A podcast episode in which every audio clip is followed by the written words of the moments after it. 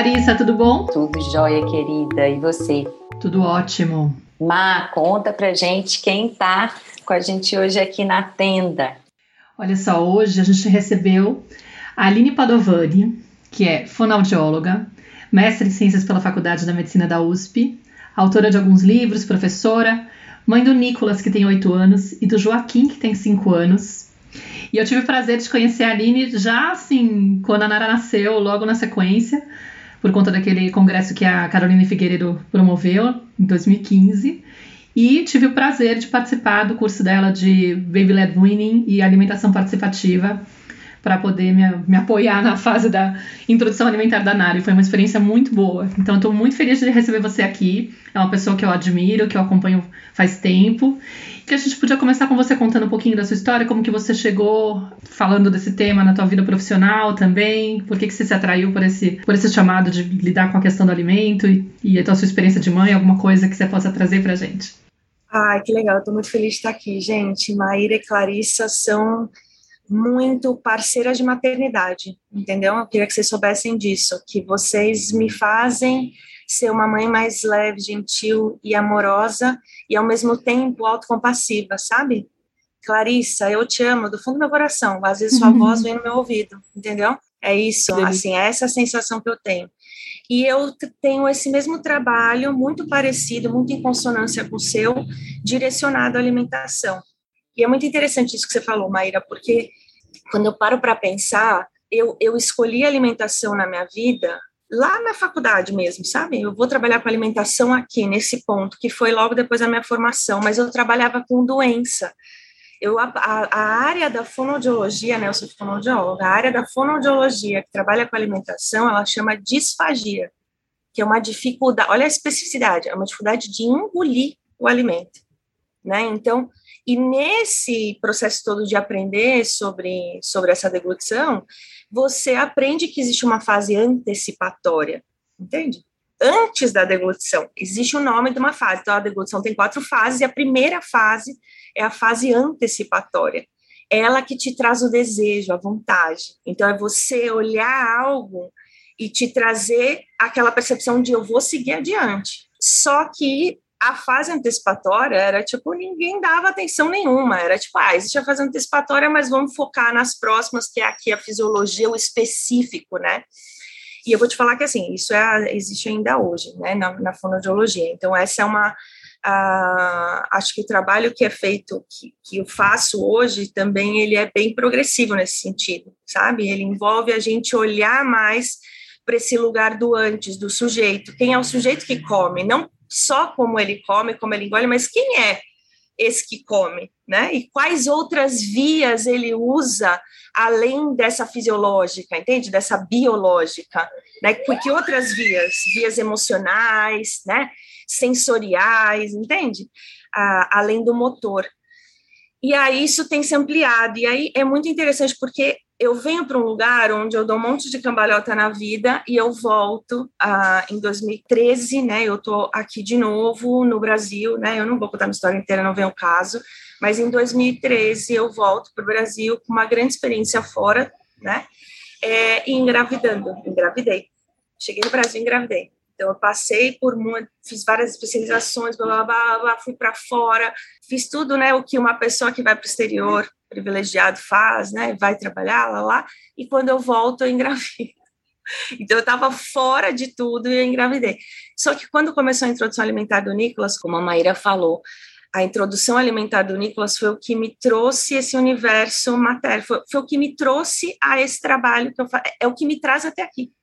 É esse uhum. fio condutor, sabe? Que me traz até aqui com essa conversa com vocês. Uhum. Então foi assim que eu comecei a, a voltar para a área da alimentação dentro da fonoaudiologia, mas não mais focada na doença, mas focada na saúde e aonde a gente quer chegar. Porque muitas vezes a gente está tão focado em tratar e resolver uma doença que a gente não percebe o que está causando, que às vezes a resposta é muito mais simples, entende? Do que do que o futuro, do que tratar esse futuro nebuloso. E aí, essa é a minha grande linha de pesquisa hoje, porque muita gente deve estar pensando, nossa, mas por que tem uma nutricionista, uma fonoaudióloga? Porque aqui nessa conversa eu queria que a gente tratasse de comunicação, que a gente tratasse de relacionamento e desenvolvimento do comportamento alimentar, além da nutrição biológica da célula, entende? Além do, do número de carboidratos e proteínas que tem no prato, né? O come, como se desenvolve o comportamento do comer né? Então, essa é a minha essa é a minha linha de pesquisa hoje, isso é o que eu pesquiso hoje. E, e é interessante, porque parece que eu pesquiso, que eu estou na universidade fazendo coisinhas assim, mas não, eu pesquiso literatura e já existe tudo isso, mas de uma forma desintegrada. Então, o meu trabalho hoje ele é transdisciplinar. Perfeito, Aline. Acho que você trouxe um ponto, né? Quando a gente estava preparando essa conversa, eu e a Maíra, é, e você trouxe um ponto que é justamente o, o começo que a gente queria trazer aqui para essa conversa, né? O ponto de início. Você falou que foi o Nicolas, seu filho, que abre esse caminho, né? Para você olhar para essa etapa da antecipação e todo um contexto até então negligenciado ou dado pouca importância, né? Ou pelo menos no meio acadêmico. Depois você descobre, né? Que tem literatura, que tem muita gente também que estava já olhando para isso. Mas assim o que a gente queria começar trazendo para as nossas ouvintes é que você talvez comentasse um pouquinho dessa relação né, da mãe com o bebê e como que isso vai influenciar nesse comportamento alimentar da criança no futuro, né? Que lugar é esse que esse serzinho que está num ambiente intrauterino, que não precisa de fazer nenhum esforço para receber o alimento, e de repente, quando ele nasce, ele começa a sentir a necessidade do alimento, né? Ele sente a fome, aquilo dói, é uma necessidade tão básica do ser, né? E quando ele vai ao encontro dessa mãe, ou desse alimento, né? O que que ele encontra? Que disposição é essa? A disponibilidade, o estado de ânimo e como que essas primeiras experiências infantis influenciam na vida futura desse ser. Então, eu queria que você comentasse um pouquinho sobre isso, por favor. Primeiro de tudo, eu vou começar pensando nas linhas psicanalíticas hoje que já enxergam esse bebê como sujeito dentro da barriga. Então, é um bebê que já tem uma história pregressa. E essa história pregressa inclui a alimentação. Então, a alimentação, ela é estrutural. E aí, assim, eu queria voltar antes desse bebê para essa mãe. Quem é essa mãe? Né? Quem é essa mulher? Então, vamos, eu vou falar aqui mãe, eu vou falar mulher, tá? Porque existem muitos atravessamentos e eu não tenho lugar de fala para falar de outros lugares também, tá bom? Então, eu vou falar de mulher mãe, então, vamos pensar nessa mulher que está grávida, para a gente começar a entender o buraco tão fundo que é que a gente chega na alimentação, tá bom? No, tipo assim, do princípio de tudo, como se desenvolve o comportamento alimentar do início, sabe? Do zero. Então, vou pensar nessa mulher mãe. Ela está dentro de um sistema não existe distinção hoje numa, na nossa cultura aqui dentro do Brasil né, especialmente nos grandes centros, eu não vou chegar em lugares específicos nessa, nessa reunião aqui que a gente está, mas a gente chega num ponto onde não existe dissociação de, de, de imagem corporal e alimento. Existe aquela frase, né? É, eu sou o que eu como. E aí, o que começou a associar? Começou a associar a imagem do hambúrguer com uma pessoa gorda e, e a imagem do legume com uma pessoa magra. E não é isso que a frase quer dizer é sobre identidade. Eu sou o que eu como, é sobre identidade, entende? Eu sou brasileiro, eu como arroz, feijão, carne, salada no meu prato principal, entende? É identidade, eu sou o que eu como é identidade. Então, aquela mulher, veja, que está ali, que, que acabou de ficar grávida, é inevitável que passe pela cabeça dela que o corpo dela vai se modificar a partir daquela gravidez. Então, a gente começa por aí. E essa mulher, ela vai recebendo elogios durante a gravidez inteira. Você me, me corrija se eu estiver muito errada, mas a gente é elogiada a gravidez inteira. Eu lembro que eu, com nove meses, estava parecendo um, um pato xoxo, eu não conseguia nem andar direito. E eu saía e as pessoas sorriam para mim. E elas sorriam para mim porque elas viam vidas. Ah, é tão bonito, né, a gravidez, assim. Por isso, só que no dia que você tem o seu filho, você já é colocada de lado, o centro das atenções é o bebê e você começa a ser cobrado. Então, é o seu corpo, são as suas olheiras, é o seu cansaço, é o seu descabelado. E, infelizmente, tudo isso é associado à alimentação. O que eu vou comer? O que eu vou comer para o meu bebê não passar mal? Se eu estou comendo algo, será que está dando cólica nele? E aí o meu, a minha alimentação começa a interferir na alimentação do meu bebê, porque faz parte do meu corpo. Aí vem uma propaganda que faz o bebê. Você lembra dessa propaganda que foi lançada? Um bebê mamando um hambúrguer. Colocaram um hambúrguer no peito, né? Falando para a mãe não comer, né? Entre aspas, porcaria, porque o bebê estaria mamando porcaria. Entendeu? Entre aspas. Era essa a imagem que passava. Porque uma mãe comeu um hambúrguer. Olha a, a culpa que se carrega. Então a gente carrega a gestação ouvindo, mas você vai comer isso? Isso engorda. Não pode comer doce, não pode comer comida japonesa. Isso daí, olha, me falaram que isso daí mata o bebê, deu uma, uma proteína aí que deixa o bebê para. Gente, é um terrorismo intenso na tua alimentação.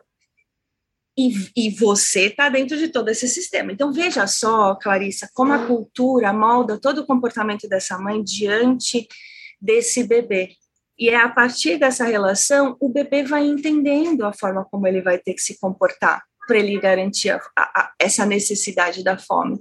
Então a gente chega nesse bebê imerso em tudo isso. Ele já é um sujeito ali. Ele já é um ele já está imerso em muitas coisas estruturantes para ele, sabe? E naquele momento ele já começa a receber essa interferência. Então a, a gente costuma ouvir que tipo a criança super se autorregula naturalmente, tal, tal, tal, tal, tal, tal. A realidade, gente, é que a autorregulação ela é, ela é multifatorial, ela tem vários componentes né, de autorregulação. Então, a autorregulação do apetite depende, por exemplo, da autorregulação emocional. E aí, se esse bebê está tentando se autorregular e essa pessoa, ela tem uma mamadeira e ela tem, ela está tentando, tá tentando alimentar e ele está tentando se autorregular para dormir. E ela continua colocando a mamadeira na boca do bebê. O que, que o bebê vai fazer? Ele vai sugar e ele vai ingerir mais leite que ele sim, gostaria, precisaria, que é diferente do peito. Você não, se você amamenta, você vai, não, por mais que você tente, às vezes, ele, quando ele está satisfeito, ele larga, não tem jeito, né? Mas, de qualquer forma, já existe uma chance dessa criança desenvolver uma motivação externa para a comida. Então, eu acho que nesse momento crucial de e já começa na amamentação é essa motivação extrínseca ou intrínseca para ir em direção ao alimento. É o que você falou, ele tem toda essa vontade, mas às vezes ele também não tem vontade. E quando é colocado na boca dele? ele continua comendo para ele se autorregular emocionalmente, para ele, por exemplo, agradar o outro, né, e conseguir assim se sentir aceito e amado, ou ele pode simplesmente estar buscando uma autorregulação aqui proprioceptiva oral, sugando, e aí tem alimento vindo, e ele vai porque ele busca a regulação emocional, entende? Sensorial, ele não está buscando o alimento em si. E dentro desse contexto todo, né, então, dessa mãe que tem essa relação entre imagem né, entre corpo e alimentação, corpo e alimento um sistema único, essa criança nascendo numa sociedade que busca a motivação extrínseca como modelo educacional para as crianças, ou seja, muito cedo essa criança vai aprender a comer mais do que ela deveria, mais do que ela conseguiria.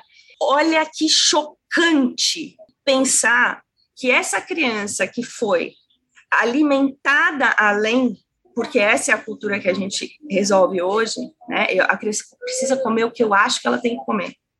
Essa criança, quando ela chega com tão cedo hoje quanto 8, 9 anos, ela vai ser cobrada pela barriga dela. E aí a gente vai escutar, isso é uma história verídica, hein? Pediatra dizendo: criança com barriga não é saudável. Escuta o poder dessa frase, Clarissa. Quem não tem barriga, gente? Barriga é uma parte do seu corpo. Fora que tem a criança que está começando a, a, ter a menstruação, e aí faz parte né, disso. E, e, tem o pediatra que vai e fala: não, tem que tirar essa barriga. E eu estava falando sobre isso com alguém, acho que foi com, com o Rafael, que fala sobre comportamento alimentar, nutricionista muito bacana. E ele falou exatamente isso, porque na adolescência também com, começa uma concentração adiposa na barriga, justamente por isso, porque existe é nessa live que eu vi envolvendo. Foi? Foi. Sabe? Gente do céu. Então é isso, Clarissa. Essa é a situation que a gente tá. Hoje. Você fez eu lembrar de, da minha história, porque quando eu nasci, minha mãe não conseguiu dar o peito para mim, né? Ela falava que eu nunca aceitei o peito dela, mas eu entendo que isso era discurso materno. Não tive como checar direitinho mais detalhes, porque quando eu fui fazer a biografia humana, o processo da Laura Gutman, e falavam, ah, tenta investigar, né, para desconstruir, falar com pessoas da família, minha mãe já tinha falecido. Então eu falei com meu pai. E aí eu fiquei chocada, porque ele me contou que logo na primeira mamadeira, primeiro dia de vida, já entucharam açúcar. Eu sou de 80, né? Colocaram açúcar, porque, segundo ele, para facilitar a minha aceitação, para eu aceitar de uma vez a, a mamadeira. Então eu fico imaginando que desde o primeiro dia, do dia zero, eu fui alimentada com leite é, né, e, açúcar logo de cara. Então, imagina a relação que essa criança tem, esse bebê tem, depois na vida adulta, com o açúcar, né? Porque não deixa de ser também uma questão do que, que significa esse alimento, né? Esse leite materno a relação que a criança tem, esse nutrir que vem da mãe, né, essa, essa conexão com a mãe vem muito por conta desse alimento. Então ele tem um símbolo também, na, acho que o, na, na, na história desse bebê, que é uma relação do, do, do amor materno. E quando vem de uma outra forma, não tem essa relação muito bem estabelecida, se estabelece um vazio emocional. E, e, às vezes isso imagino que você tenha como explicar como funciona isso, né? Como que, como que fica a questão de uma criança que de repente não sentiu uma conexão muito profunda com a mãe, por N razões, por conta desse porpério, porque essa mãe não estava disponível emocionalmente, é, fisicamente até de repente pode estar tá atendendo essa criança, mas talvez emocionalmente não, e ela nota essa, essa, esse distanciamento, e muitas vezes ela vai buscar recuperar isso durante a vida adulta, né? Durante, enfim, acho que imagino que na infância também, não sei exatamente. Eu sei do, do, do da situação na vida adulta. Eu, hoje eu, eu investigando muito, porque eu tenho problemas assim de compulsão alimentar, de, de, eu percebo que a minha relação com comer é muito do emocional, muitas vezes é para poder suprir um, um desconforto emocional, para lidar com uma questão de culpa ou com uma tristeza, com qualquer coisa que vem assim que me, me provoca algum algum desconforto, eu percebo que o alimento é a minha estratégia de fuga para não sentir. Que eu tenho que observar muito e para muitas situações eu ainda não consegui avançar para melhorar a minha relação com o alimento, depois eu explico melhor, mas isso já é suficiente para poder mostrar. E eu fico pensando o quanto não tem relação com, a, com essa primeira experiência, e quando meu pai me contou, me chocou.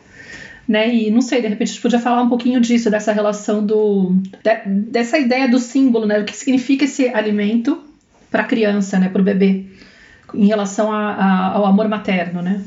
Ah, eu queria ouvir a Clarissa, gente. Estava pensando assim, né, quando você trouxe Aline, que você trouxe algumas coisas interessantes, assim, né? Mas a gente acredita que a criança ela se autorregula, assim. Na verdade, a criança, eu sinto que ela está muito conectada com seus ritmos biológicos, sim, com seus instintos básicos de sucção, de choro. Muitas vezes, né, ela precisa, às vezes, de sugar, não necessariamente o peito, né, e receber um alimento, mas ela precisa daquele sugar, porque isso traz uma sensação de bem-estar, né, então é, eu sinto que eu só queria esclarecer isso, né? Que a criança ela vai precisar sim de um adulto que venha para promover essa regulação, porque sozinha, né? Ela não consegue se regular, ela não consegue prover a satisfação das necessidades dela.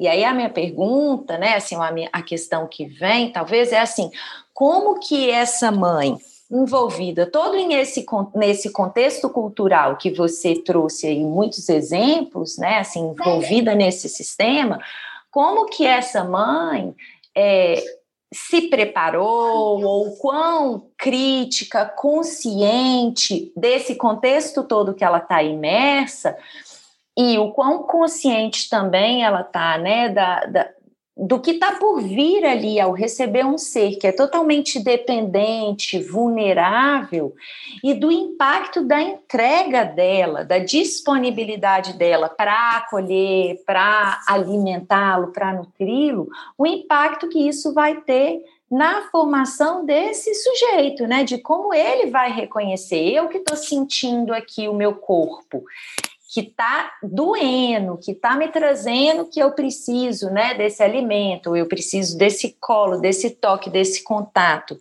E essa mãe, muitas vezes, né, vai ter que resolver inúmeras questões aí para o lado de fora, ou tá com um monte de questão emocional que se abre ali, enfim, independente do que. Isso é claramente né, algo que vai influenciar na percepção desse sujeito, porque esse bebê, né, que ele está totalmente guiado por esses ritmos e pelos instintos dele, ele tem uma necessidade ali que dói. Se isso não é atendido de acordo, né, assim, com o que ele realmente necessita, ele vai aprender a abrir mão dessa necessidade quando isso vai acontecendo de uma forma contínua, né? E aí ele vai abrindo mão, por quê? Porque ele vai entendendo assim: se eu preciso dessa mãe para nomear para mim, para me contar sobre esse mundo, né? Se é esse canal de amor que essa mãe representa, né? Que é essa via que eu chego no mundo é quem vai me contar sobre esse mundo, sobre essa cultura que eu estou imersa, sobre como as coisas funcionam, sobre como as pessoas se relacionam. E eu estou sentindo aqui o meu corpo e estou usando o recurso que eu tenho, que é o choro, para expressar, né? O que eu preciso. Se essa mãe não está disponível, se essa mãe está adoecida, se essa mãe está passando por não tem apoio, tem que estar tá ali lutando pela própria sobrevivência, né? O impacto disso, ela vai ser incapaz de perceber e sentir o que esse bebê realmente necessita. E aí esse movimento de amor, ele vai sendo rompido pouco a pouco, à medida que essa mulher, imersa nisso tudo que você falou, é incapaz de, de sentir aquele bebê, porque simplesmente quando eu tenho um bebê, ele está em outro ritmo, eu preciso de sair dessa loucura toda, de, de ter pessoas que vão me apoiar, né? De ter todo um sistema e pessoas que vão, de certa forma, me acompanhar nisso para que eu possa acompanhar esse bebê. Exatamente. Né? E, e, e, não é o que a gente vê hoje, né? Não então, é o que a então, gente vive, né? A gente tá, a gente, eu falo sociedade, tá? E uhum. sociedade uhum. incluindo profissionais da saúde tá bom? E, e educação também. Então, a gente vive num lugar onde, hoje onde a gente enxerga a violência contra a criança na mesa e a gente acha natural. É ok forçar uma criança a comer. É ok, entendeu? Não é uma coisa mal vista. O Porta dos Fundos tem um vídeo, gente, que chama Come Tudinho. Vocês precisam assistir. Então, assim, é uma, é uma crítica social nítida né, ah, colocando um garçom e um cliente num restaurante, né, onde essa relação é explícita, é a relação que existe entre adultos e crianças. É a relação que existe entre adultos e crianças. E quando a gente assiste, a gente fica chocado, porque é o teatro do absurdo mesmo, né? Então, quando a gente está diante disso, o que, que a gente faz? Entende? Não dá para colocar mais a culpa na mãe. Então, assim, se a gente está em estado de emergência, o nosso corpo entrou em estado de alerta, eu não vou conseguir tomar boas decisões, entende? Eu vou voltar para o meu estado de sobrevivência. E no nosso estado de sobrevivência, em uma pessoa que não tem essa também. Então, imagina que, tipo, a gente está tentando ensinar motivação intrínseca, motivação interna para o comer, sendo que a gente não aprendeu. A gente aprendeu a comer por motivação externa, entende? A gente tinha que comer tanto. Então, como é que você vai oferecer para criança que você não tem? Eu enxergar a minha alimentação, como eu como, qual é a minha relação com o alimento, eu consigo me autorregular? Porque aí eu chego no lugar onde você propôs o debate, Clarissa, que é, é a questão da corregulação.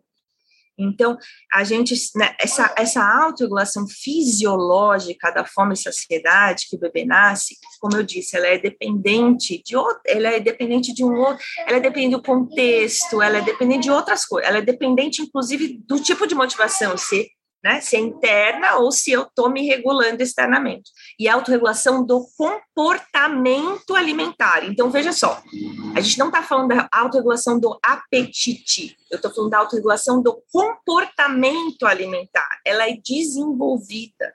Então, esse bebê vai desenvolver a partir do que ele recebe, ele se corregula no início. E aí o corpo dele vai entendendo como o seu corpo funciona e reproduzindo, entendeu?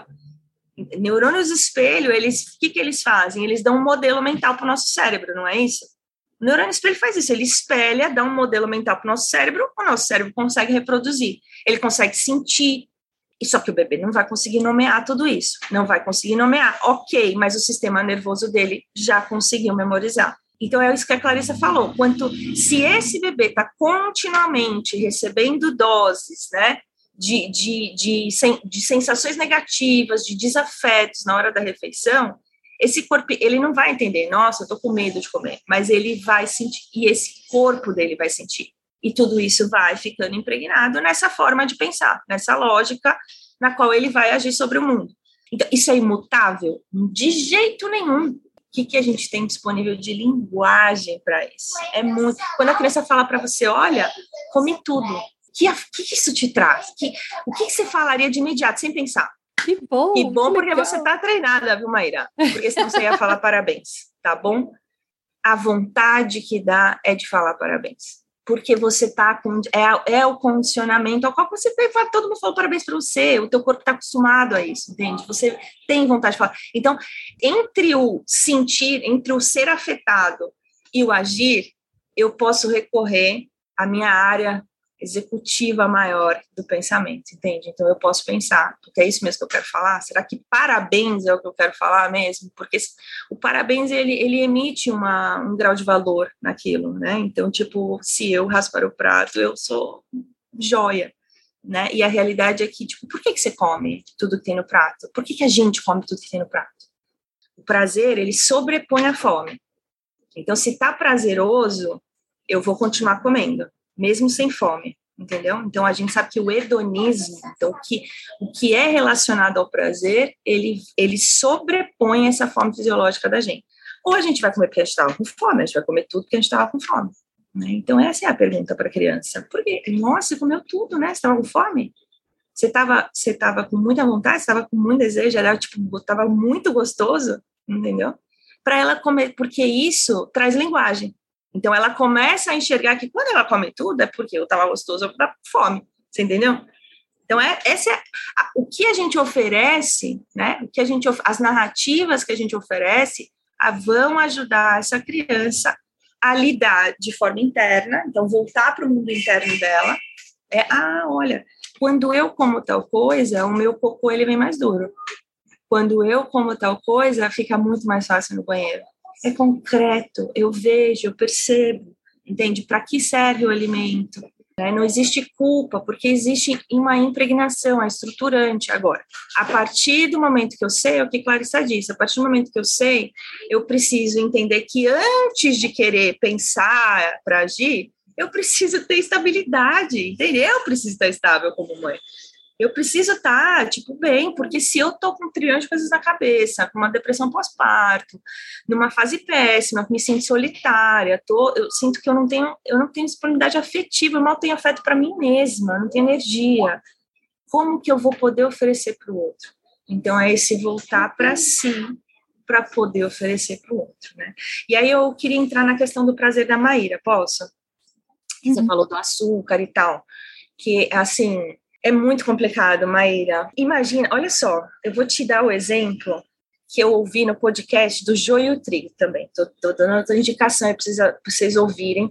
Chama, o podcast chama Moça da Lata, do Joio Trigo. O Joio Trigo é uma plataforma que bota as questões da alimentação no, no ventilador, assim, entende? Então, e eles botam de uma forma tão leve, é jornalístico, mas ele é, sabe, é youtuber, assim, é um negócio gostoso de ouvir. E o episódio da Moça da Lata, sabe o que, que ele vem mostrar? Como que a Nestlé modificou completamente a doceria do Brasil. Hoje, hoje é difícil encontrar um doce que não seja de leite moça, entendeu?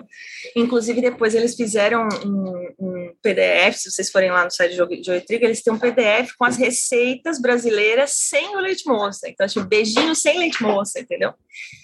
Enfim, e nesse episódio, olha o que eles contam, gente. Eles encontraram a nutricionista a nutricionista que escreveu o caderno de receitas da Nestlé na década de 60. Eles criaram, a Nestlé fez a primeira rede social de mães do Brasil. eles começaram a. O que, que eles enxergaram? Então, eles enxergaram que as. Imagina, as mães da década de 60, elas tinham que ser absolutamente perfeitas, dar conta de tudo, e elas não tinham a menor consciência de que aquilo era extremamente abusivo. Então, elas realmente tentavam dar conta de tudo. Então, o que, que ela pensou? Ela falou: bom, agora tá muito. Não tem mais, né? A escravidão acabou. Difícil contratar gente. E aí não tem mais como ficar fazendo doce no tacho, porque quem fazia o doce no tacho era escravo, era pessoa escravizada, entende? Então agora eu tenho uma mulher que trabalha meio período, porque agora ela vai para o mercado de trabalho. Então ela trabalha meio período, então ela tem que deixar o filho dela né, outra pessoa no meio período. E quando ela volta, ela tem que preparar uma refeição deliciosa. E essa refeição, olha, olha a ideia que a indústria plantou na cabeça da mulher que, que a gente nasceu, a gente uhum. nasceu dessas mulheres, entende? Então, essa é a nossa referência alimentar, tá? É importante ressaltar isso. Isso é o que a gente está impregnado na nossa lógica pessoal. Então, olha só, é, aí você tinha que chegar em casa, preparar um almoço delicioso, e esse almoço tinha que ter uma sobremesa. Só que não dava tempo, gente. Como que eu ia trabalhar meio período, ainda tinha que cuidar do meu filho, ainda tinha que preparar um almoço delicioso e ainda uma sobremesa, e a sobremesa com açúcar você sabe que demora, né? Que você tem que ficar lá horas mexendo até o caldo engrossar. E o leite moça, né? Você coloca lá e, enfim, fica aí o pudim delicioso em meia hora. E aí, assim, a Nestlé enxergou um potencial absurdo com essas mães solitárias, carentes de coisas rápidas, né? liquidificador, batedeira, máquina de lavar, porque assim essa mulher abusada ela conseguiria dar conta de, disso tudo. Então, o que, que acontece? A Nestlé começa a formar uma rede social, ela, ela, ela começa a incitar essas pessoas a compartilhar receitas com doce o açúcar, ele era visto. Maíra, eu encontro a propaganda de Guaraná, de refrigerante da década de 60, falando assim: pesquisas mostram que crianças que tomam refrigerante são mais felizes na adolescência. Você está entendendo? Pensa só, quem acredita em fake news hoje? Qual é a idade das pessoas que acreditam em fake news hoje? Maior, né? Obviamente. Essa falta de criticismo, ela vem educacional, entende? É isso que você. Olha, é isso que tem. E, e, e aí a gente tem uma mídia televisiva, né, que domina toda a propaganda. E aí, o que, que a mídia faz? Ela te coloca uma novela triste, te, te desperta inúmeras emoções, você tá lá. Ah, aí na propaganda, o que, que te mostra? Um delicioso chocolate, um maravilhoso tender pronto na hora, em 15 minutos. Entende? Então, essa questão do prazer, Maíra, assim, isso da mamadeira com açúcar, isso é, é tipo um grão de areia na tua questão alimentar. É um grão de areia. Que, e aí, o que, que acontece com os ultraprocessados? Porque isso não é você, né? Isso é a nossa geração.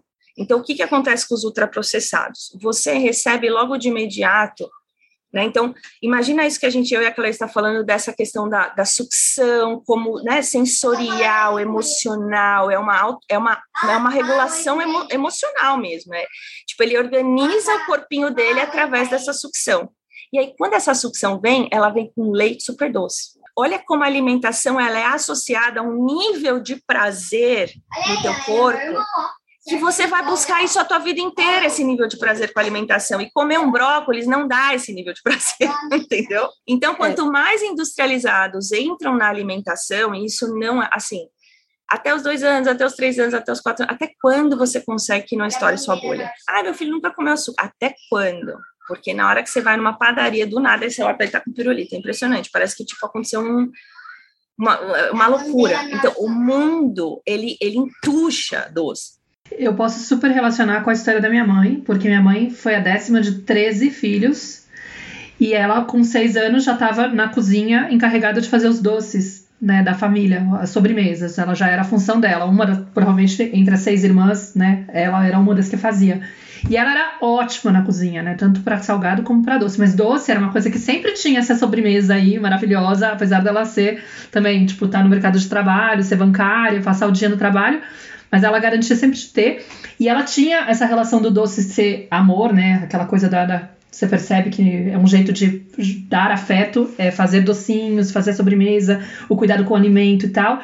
E na minha casa ela também tinha uma uma é, uma coisa de um hábito de quando ia no mercado comprava um monte de porcaria de doce e tinha uma prateleira da minha cozinha que era gigante que era entuchada de bolacha, chocolates, e era assim, não tinha filtro. Você podia ir lá, passava as tardes em casa sozinha, você podia ir lá e ficar se entuchando. E eu brinco assim, que eu tinha mania, todos os dias, saindo da, da do colegial, eu voltava para casa, acho que já não, só tinha empregada na casa nesse dia, nesses horários, voltava sozinha, ou a escola ficava meio perto, todos os dias eu fazia, eu preparava um, uma porção de sorvete de, de flocos com um monte de caramelo. E eu brinco que, tipo, aqueles pensamentos que você tem na, na, na, adolescência, do tipo, meu, eu não deveria existir, que você chega até a pensar, considerar que suicídio é uma possibilidade, eu falo, acho que eu só não matei porque eu tava, tipo, anestesiada pelo doce. Tipo, era o que fazia eu estar bem, eu sobreviver, entendeu? Enfim, difícil desassociar, né? E o que, que a gente vivenciou agora na pandemia? Se você não tem, se você não pode sair de casa, você não pode trocar afeto, você não pode abraçar ninguém, você não pode, você não pode fazer nada. Aonde você vai buscar? Quais são as fontes de prazer? A tela. Uhum. Ai, nossa, que vontade de comer alguma coisa. Busca por prazer. O que, que eu vou buscar? Um prato de brócolis? Aí eu vou, aí eu vou restringir, né? Porque daí falam, tipo, não vai se entuchar de doce. Então, eu já percebo que a questão nem é a fome, é emocional. Não estou conseguindo enxergar meus sentimentos. Eu vejo aquilo como uma busca de algo que me preencha, que me ajude a lidar com esse desconforto, com essa angústia. O que, que pode me dar algum prazer no meio dessa angústia toda? E eu abro a geladeira. E eu vou em busca de brócolis. Não vou em busca de brócolis. Entende? Então, e aí o que, que acontece com as nossas crianças? Tiram elas da escola, tiram elas do convívio, tiram elas de todos os lugares, são as únicas. Olha só, é o que eu vou falar, talvez assim, é minha opinião, é só minha opinião, tá? Mas as crianças não pegavam, entende? Elas não pegavam, elas transmitiam muito pouco. Elas, os professores não foram os primeiros a tomar vacina. A gente tirou elas completamente. A gente está atendendo criança que estaria, sabe, absolutamente bem, mas teve privação sensorial, não consegue lidar, não consegue lidar com a mudança, não consegue, sabe? Não consegue, não, cons não consegue avançar, tem salas inteiras de turminhas que conseguem só comer biscoito na hora do lanche. Entende? Então, assim, e aí? Sabe? Que valor que a gente dá para as mães e para as crianças no meio disso tudo? Então, a gente está lá, na, gente, a gente é a ponta do iceberg, nós, sabe? Mães e crianças são a ponta do iceberg, entende? De você ainda tá, você única exclusivamente ser responsável por a criança não desenvolver um transtorno alimentar. Impossível a sociedade como um todo é responsável. E eu vou falar uma coisa para vocês: na luta contra a obesidade, a gente está indo em direção a um aumento exponencial de transtornos alimentares cada vez mais cedo, porque a gente está falando só sobre o superficial. E cada vez mais a nutrição comportamental já mostra que dietas restritivas não funcionam. Elas não funcionam. Elas, elas levam a gente para uma espiral sem fim que inclusive alimenta a dieta, da, a cultura da dieta. Vai somando gordofobia desde a infância, restrição, excesso de comida no início da vida, educação alimentar, passando por uma cultura. Tem um, um documentário do trauma, é, não sei se vocês já viram, mas o, o, médico, né, que é o Dr. Gabor Matek, enfim, né, faz toda a pesquisa aí sobre trauma, ele fala que muitos dos comportamentos que a gente vê como anormais, na verdade, são comportamentos normais para uma sociedade anormal, para uma cultura normal.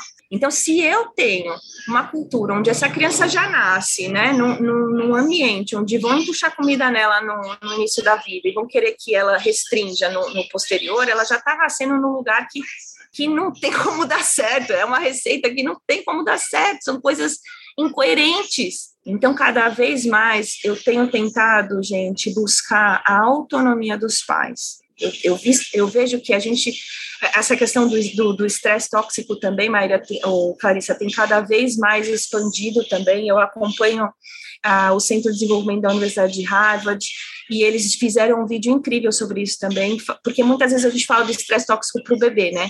Ai, por que deixar chorando estresse tóxico? Ai, por que isso estresse tóxico? Mas eles mostram o vídeo falando como o estresse tóxico dos pais, da família, vai impactar no bebê. Então, antes de eu ver esse bebê que está com estresse tóxico, eu preciso enxergar quem é que está se corregulando com ele, porque senão eu só estou culpabilizando, entende? E isso só faz mais estresse.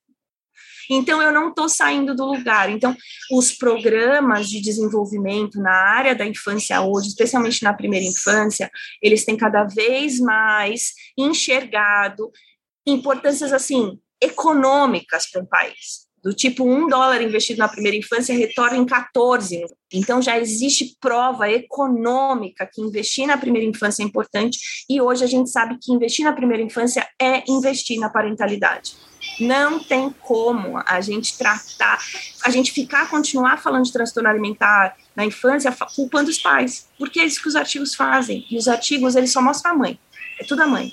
Então, quantas mães eram autoritárias? Quantos descobriu-se que as crianças que odiavam comer era porque as mães eram autoritárias. Por que Katsu que as mães são autoritárias, entende? A gente precisa avançar a discussão. E é por isso que falar sobre alimentação hoje precisa ser de forma transdisciplinar. A gente precisa estudar antropologia, sociologia, desenvolvimento infantil. Existe uma criança se desenvolvendo aqui. Uma mente que pouco entende. A gente cobra, gente. Eu falo, eu estou falando a gente como sociedade, tá? A gente cobra que crianças de dois anos não falem ECA. Como que elas não vão falar ECA? Elas estão se expressando, essa é a forma de expressão delas. Elas estão sentindo e se expressando. E aí a gente, não, não pode falar. Né? Então, nesse intuito também que eu escrevi, a Mayra falou dos livrinhos, né, que eu escrevi os livros do Tá Na Hora do Papai e o ECA. Eles são narrativas, então eles, eles trazem novas linguagens, entende? Então é isso. E eles, são, e eles trazem através de ritmo e poesia. Então, quando você vai ler, ele tem ritmo. Eu falo que tá na hora do papai, ele é tipo assim, ó.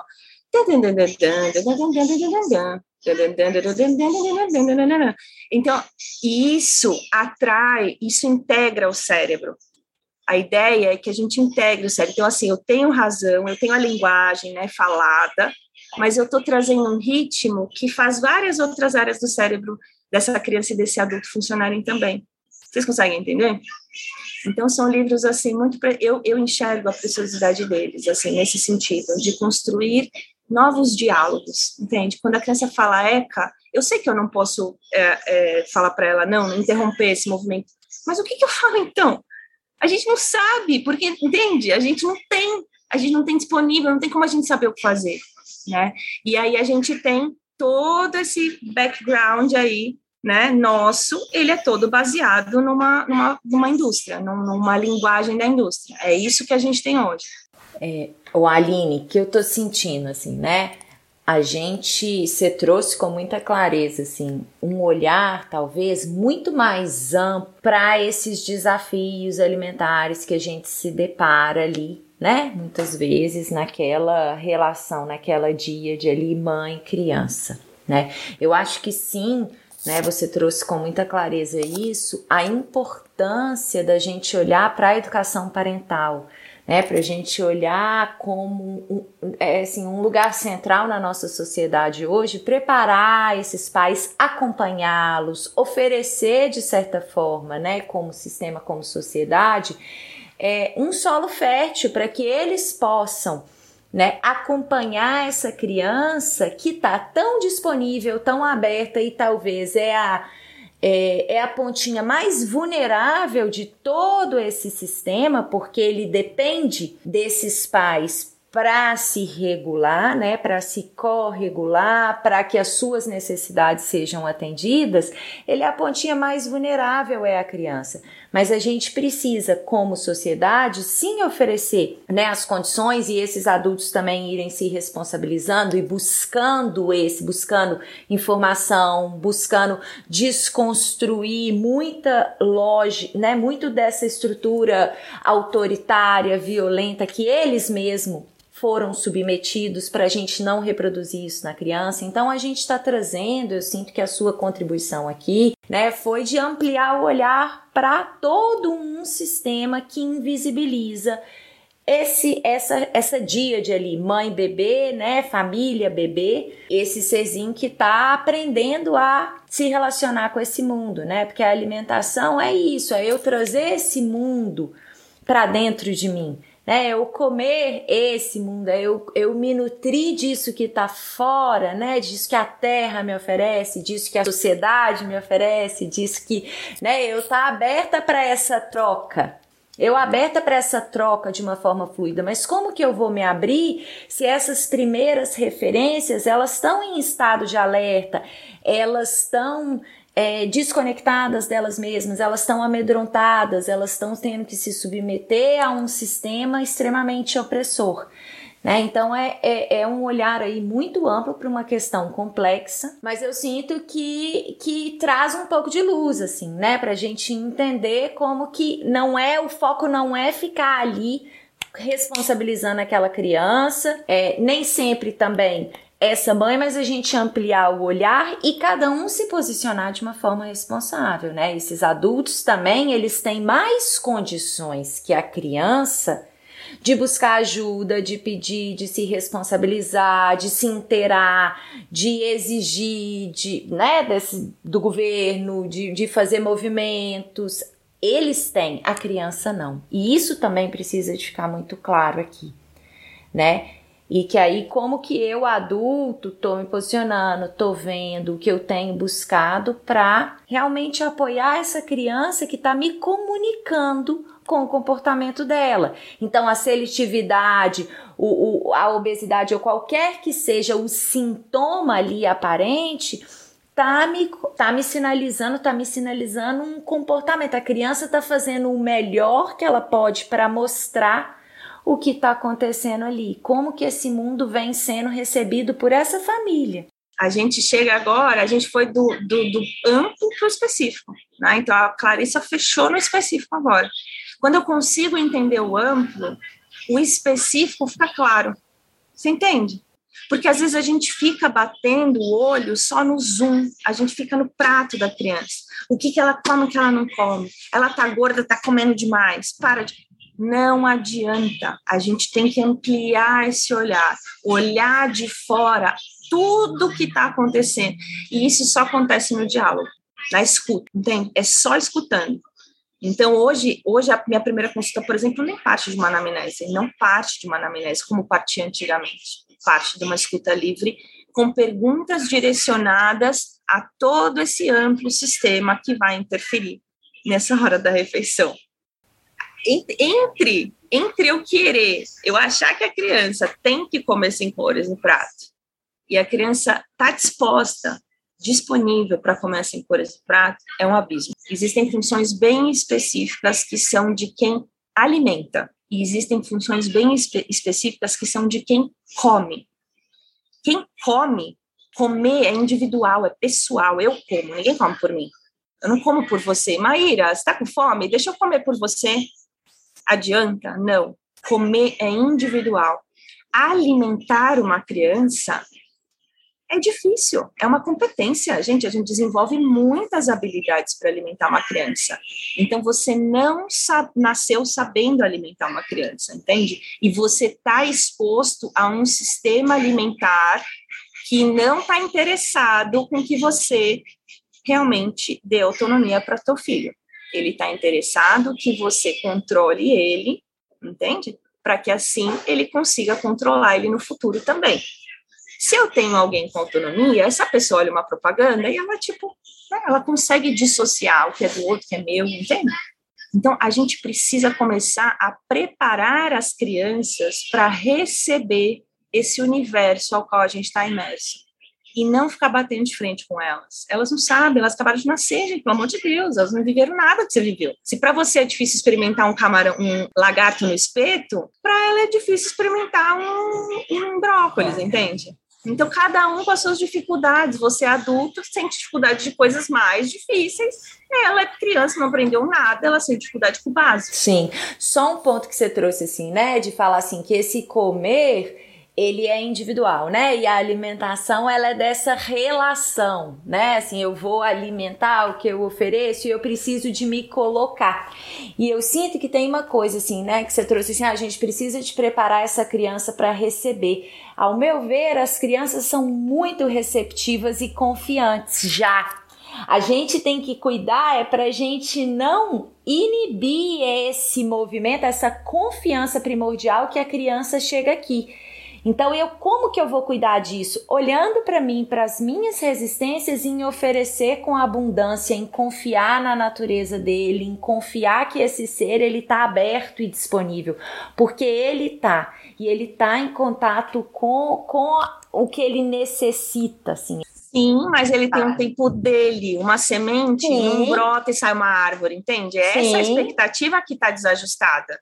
Exatamente, é a gente cuidar das nossas expectativas, porque foi o que eu falei lá no início. Como que eu acompanho um ser que chega num ritmo totalmente avesso ao ritmo que a gente está imerso, ao ritmo social, que é o que você falou assim, até a sua história ela tem um ritmo. Por quê? Porque ajuda esse adulto também a voltar a diminuir esse ritmo, essa frequência do, da, da cantiga, da poesia, do verso ali, que tem um espaço para o sentir, que não é só uma informação técnica, mecânica, esse excesso de informação ali, né?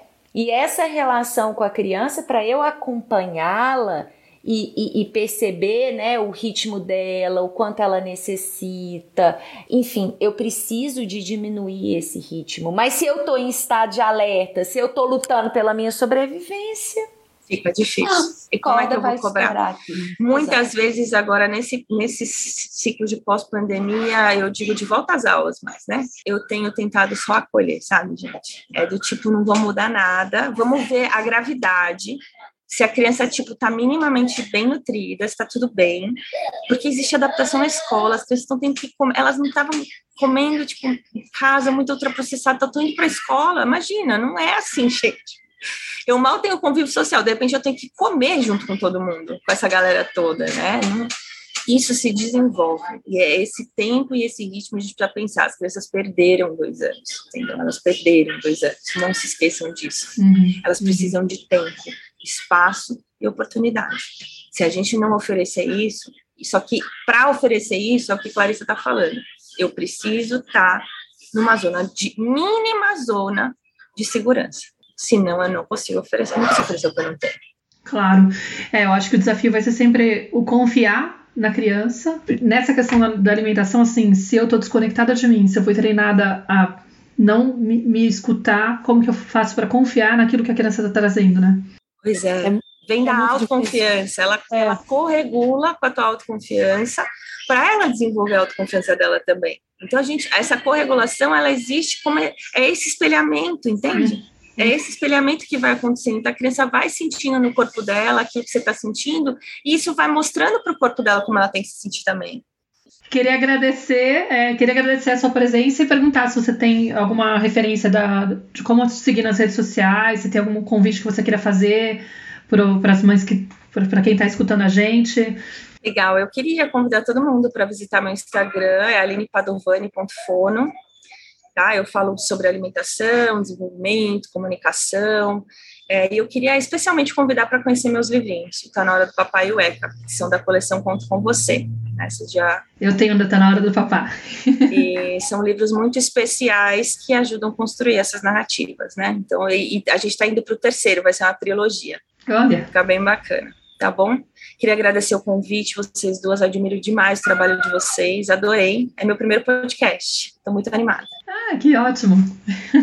Legal, querida. Obrigada pela sua presença. Obrigada a todos que estão nos escutando também. A gente fica por aqui hoje, né, Má? Sim. Muito obrigada, querida. Foi um prazer enorme. Super beijo para você. Tchau, pessoal. Também. Tchau, Alice. Tchau, tchau. Eu sou a Clarissa de Aquiara. E eu sou a Maíra Soares. E você acaba de escutar mais um episódio da Tenda Materna, um podcast sobre maternidade e autoeducação. Nossa conversa de hoje te tocou de alguma forma? Tem algo que você vai fazer diferente depois de ter escutado esse episódio? Se sentir no seu coração, compartilha com suas amigas nosso podcast, deixa um comentário no nosso perfil do Instagram, tendamaterna.podcast, contando como esse episódio mexeu com você. Segue a gente no Spotify para não perder nenhum encontro de inspiração, crescimento, trocas profundas e muito apoio. Nos vemos em nosso próximo episódio. Até lá!